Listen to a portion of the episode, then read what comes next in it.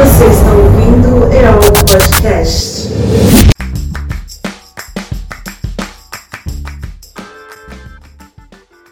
Olá, ouvinte. Meu nome é Demar Lourenço e eu tô aqui com o Valério Arcari, militante há mais de 50 anos, doutor em História, autor de livros como o Martelo da História.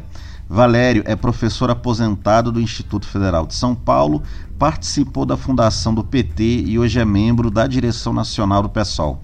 Olá, Valério. Olá, boa noite. Pessoal, o Ademar exagerou, não são mais de 50 anos, são 49 anos, só vou fazer 50 no ano que vem. Então, menos, Ademar. Não faz muita diferença, mas. Além disso, eu sou aquarista, motociclista, trotskista, estrábico e ateu. Tá certo. Um arredondamento em homenagem, né? Bom, a campanha eleitoral já começou na prática. Lula foi para as ruas e está fazendo suas articulações. Bolsonaro voltou a falar em não reconhecer o resultado das eleições e perder. Isso porque as pesquisas apontam uma vitória de Lula com uma margem razoável, mas que não permite cantar vitória antes do tempo. Ciro Gomes anda se atrapalhando em sua campanha e João Dória desistiu de ser candidato. Mesmo em ano eleitoral, os ataques contra o povo continuam. O Congresso está votando um verdadeiro pacote de maldades. Para falar dessa conjuntura, a gente está aqui com o Valério. Já começando com a parte mais tensa. Bolsonaro voltou a fazer ameaças. Mas quais são as chances de um golpe no Brasil, Valério? Bom, o Bolsonaro, nas últimas três semanas, dia sim, dia sim, tem feito declarações muito ameaçadoras. Ele não para de questionar a lisura das eh, urnas eletrônicas, ele confrontou abertamente eh, os tribunais superiores, ele avançou com a proposta de uma auditoria externa do processo eleitoral que seria realizada pela contratação de uma empresa sobre a qual permanece imenso mistério, mas é inequívoco que Bolsonaro tem feito uma escalada retórica que ameaça com uma convulsão social, presumidamente, se perder as eleições. O contexto atual é que, ainda que incerto, está colocado a possibilidade de um desenlace já no primeiro turno, ou seja, embora muito difícil, não está descartada a possibilidade de uma vitória de Lula. Ainda no primeiro turno, evidentemente, as ameaças ao processo eleitoral, considerando que Bolsonaro tem um movimento político suficientemente poderoso para colocar massas ululantes, radicalizadas, extremadas nas ruas, pesa sobre o desfecho da luta política eleitoral. Bolsonaro mantém uma imensa influência na alta oficialidade das Forças Armadas, quase toda ela herdeira de uma visão de mundo e do Brasil que foi construída num envenenamento anticomunista muito radical, possui eh, relações capilares com as polícias militares e tem audiência no que nós, utilizando o conceito da tradição marxista, da burguesia num sentido amplo, ele mantém um apoio importante entre os capitalistas brasileiros, ainda que tenha visto aquilo que podemos chamar a fração mais poderosa do PIB se afastar do seu governo diante da gestão calamitosa da pandemia. Em resumo, existe um perigo real de uma sublevação da extrema-direita, em particular da corrente neofascista. Não creio que esteja sendo construída uma quartelada, no sentido de um movimento insurrecional das Forças Armadas, como foi o golpe de Estado de 1964, mas Bolsonaro ameaça o processo eleitoral, sinalizando que ele e o seu clã são intocáveis, que não aceitam se perder o mandato fato é, ser é, julgado pelos crimes que cometeu enquanto estava na presidência da República e quer garantir a legitimidade da sua corrente política se eventualmente perder as eleições. Portanto, é uma situação de máxima gravidade e sinaliza que a campanha eleitoral não vai ser uma campanha eleitoral a frio, vai ser uma campanha eleitoral a quente. Portanto, estamos diante de um desafio imenso que é impor durante a campanha, nas urnas e nas ruas, a derrota político, social, moral da corrente da extrema-direita a imagem né, que fica na nossa cabeça um pouco é a invasão do Capitólio nos Estados Unidos no começo de 2021. Não teve exército, mas teve um bando de, de maluco lá, o cara vestido de viking. Agora teve uma coisa que você falou sobre a possibilidade de vitória já no primeiro turno. O João Dória do PSDB ele desistiu de ser candidato a presidente. O Ciro Gomes, que é o pré-candidato do PDT, foi mal no debate com o humorista Gregório do Vivi Vivier recentemente, e ele tem se perdido no personagem. Né? Simone Tebet parece ser a candidata do que eles dizem ser de terceira via, ou seja, tudo muito fraco essas outras candidaturas. A gente já pode cravar que a grande batalha é, das eleições vai ser entre Lula e Bolsonaro já no primeiro turno, mesmo que tenha segundo turno, o primeiro turno ele pode ser muito decisivo, porque quem largar na frente no segundo já pode largar com a vitória quase garantida. A gente pode falar que esse quadro ele é muito possível? Eu creio que está confirmado que as eleições serão é, polarizadas numa disputa entre Bolsonaro e Lula. Isso é irreversível. Isso significa, evidentemente, que nós estamos diante de uma batalha política de máxima gravidade, porque Bolsonaro ameaça com a subversão. É a imagem da, da, invasão do Capitólio, ela revela perigo da extrema-direita, mas é preciso dizer as coisas como são. Quer dizer, a capacidade do Bolsonaro de colocar centenas de milhares de pessoas nas ruas é muito superior ao que foi a manifestação convocada pelo, pelo Trump. Nós estamos diante de uma extrema-direita que tem uma implantação numa corrente de massas no Brasil e uma capacidade de força social de choque muito superior. E, portanto, o regime democrático liberal no Brasil é incomparavelmente mais frágil e mais fraco do que nos Estados Unidos.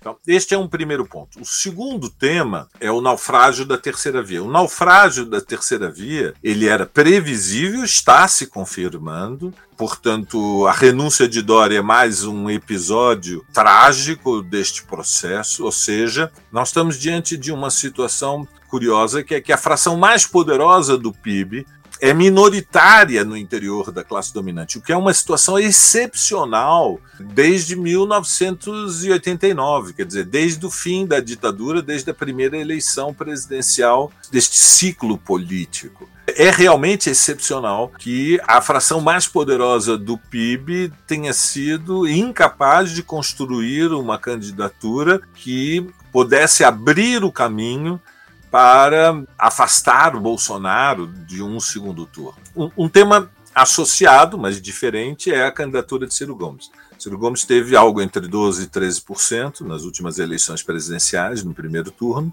mas a sua candidatura está ruim a ruína da candidatura de Ciro Gomes, ela, ela se explica fundamentalmente pela polarização do primeiro turno. Né? O episódio do debate com o Gregório do Vivier é simplesmente uma expressão caricatural de que a candidatura de Ciro Gomes está à deriva. Ele, eu creio, é plenamente consciente de que não tem nenhuma é, possibilidade realista neste processo eleitoral, mas deve manter a candidatura porque ele, ele trabalha com o cálculo de que se Bolsonaro perder as eleições para o Lula, haverá um espaço político para ele no, na oposição, haverá uma forte pressão para que ele retire a candidatura. Essa é uma pressão real que vem de baixo para cima. Não é artificial, não, não obedece a uma tática política, seja de quem for, do PT ou, ou seja de quem for. É um movimento real. A base social do Ciro é um eleitorado com instrução mais elevada, urbana, que tem expectativas no que seria um nacional desenvolvimentismo com justiça social e responsabilidade fiscal, mas este, esta camada social,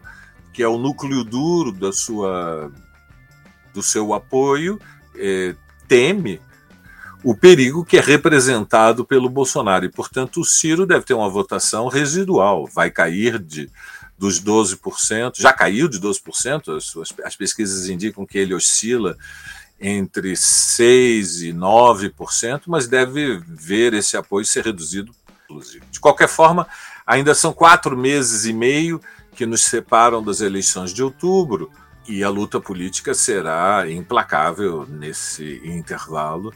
O outro elemento que eu creio que é importante destacar é que, a, embora a, o período da pré-campanha ele, ele se constrói fundamentalmente através de eventos em espaços fechados.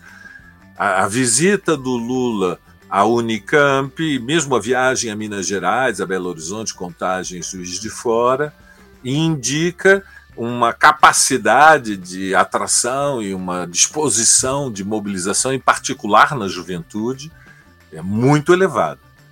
E, portanto, é, é razoável nós termos a expectativa de que veremos surgir comitês de base, comitês eh, nas fábricas, nos bairros, nos territórios, nas universidades, eventos construídos pelos movimentos sociais de, de sindical, popular, o movimento de mulheres, o movimento negro, o movimento LGBT veremos uma dinâmica de mobilização intensa nos próximos meses e uma, uma gigantesca polarização do país, oxalá é, favorável, ou seja, oxalá consigamos abrir o caminho para derrotar a extrema-direita e o Bolsonaro. Interessante você falar de que as eleições não vão ser só em locais fechados e nesses quatro meses e meio tem um processo para além do eleitoral, né?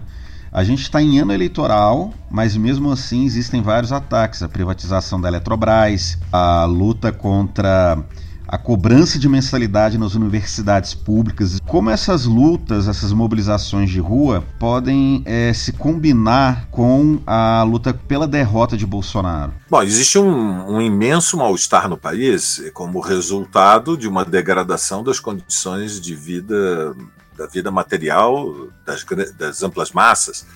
A pressão inflacionária é a mais elevada desde a estabilização do plano real nos anos 90.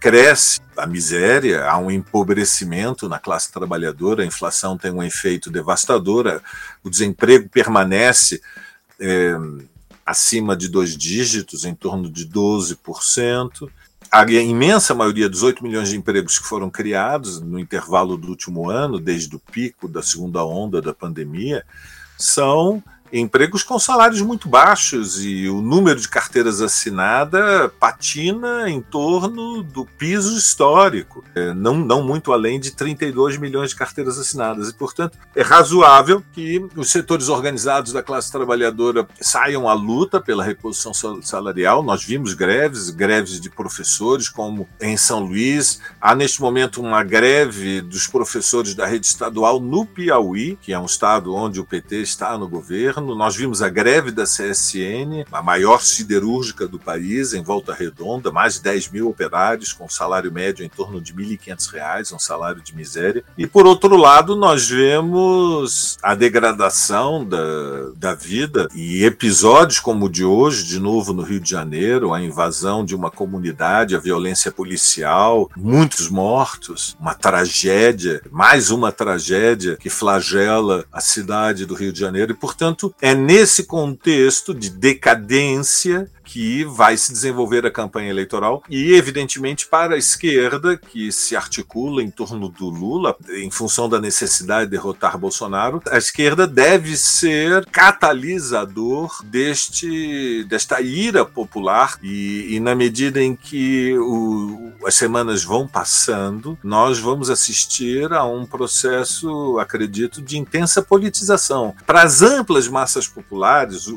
o período da campanha eleitoral é é, a grande escola política, é o período de formação de consciência, é o período em que, para na escala de dezenas de milhões de pessoas, se coloca a possibilidade de que a luta pelo poder ela tenha um impacto nas suas condições de vida. Né? Fora de, de processos eleitorais, as amplas massas populares estão engajadas na luta pela sobrevivência e acompanham com muito distanciamento no Brasil o que ocorre em Brasília, no Congresso Nacional, na Câmara de Deputados, aquilo que nós podemos chamar que é a poeira da história, são os eventos que se sucedem no Brasil num ritmo frenético, mas diante dos quais as amplas massas populares mantêm grande distanciamento. Mas na campanha eleitoral não é assim. Campanha eleitoral, a política entra em todos os locais de trabalho, entra nas casas, nas famílias, nos círculos de amigos, nos vizinhos, nos territórios, nos bairros, nos clubes, em todos os espaços em que as pessoas se encontram e conversam sobre as alternativas que estão colocadas. E, portanto, o desafio da esquerda, em, geral, e a candidatura do Lula, mas também as candidaturas de esquerda nos estados, eu creio que, em particular, o papel do PSOL tem que ser de usar este período como um momento precioso para que a classe trabalhadora recupere a confiança em si própria, para que as camadas populares recuperem a esperança de que é possível, através da ação coletiva, mudar os seus destinos.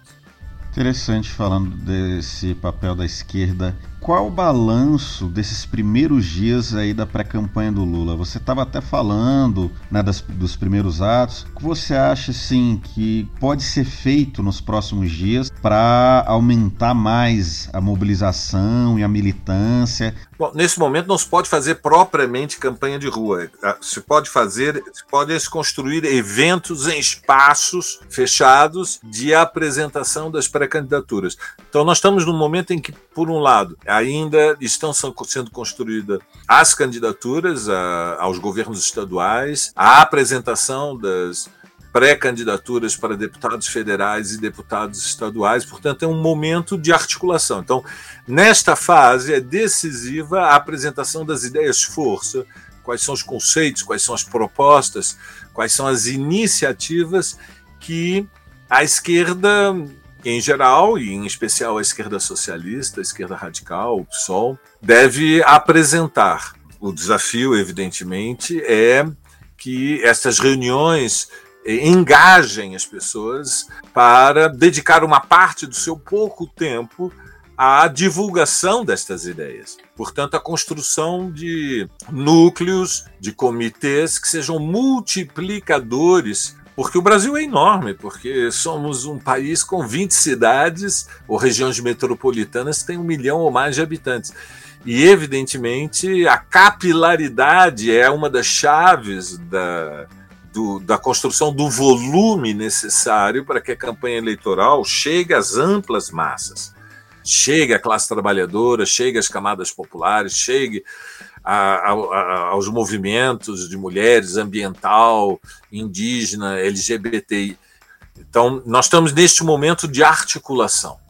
E, portanto, as ideias, forças do programa são o mais importante. Quais são essas ideias mais importantes? A primeira é que é preciso defender as condições de vida das pessoas. É preciso que o governo tenha iniciativas que respondam a essas necessidades. E, e, evidentemente, o governo Bolsonaro é completamente incapaz, ao contrário, ele multiplica ataques, como você já citou, a privatização da Eletrobras, e as medidas que o Bolsonaro tomou foram completamente insuficientes. O Auxílio Brasil em 400 reais, a antecipação do 13º salário, a liberação de contas do Fundo é, do FGTS, são medidas muito insuficientes. Então, cabe à esquerda apresentar um programa de emergência. E isso significa que, o, que é, é indispensável que haja um aumento geral dos salários. É indispensável que o governo decrete como uma medida de emergência o congelamento dos produtos essenciais da cesta básica. Mas isto deve vir associado a uma visão mais estratégica,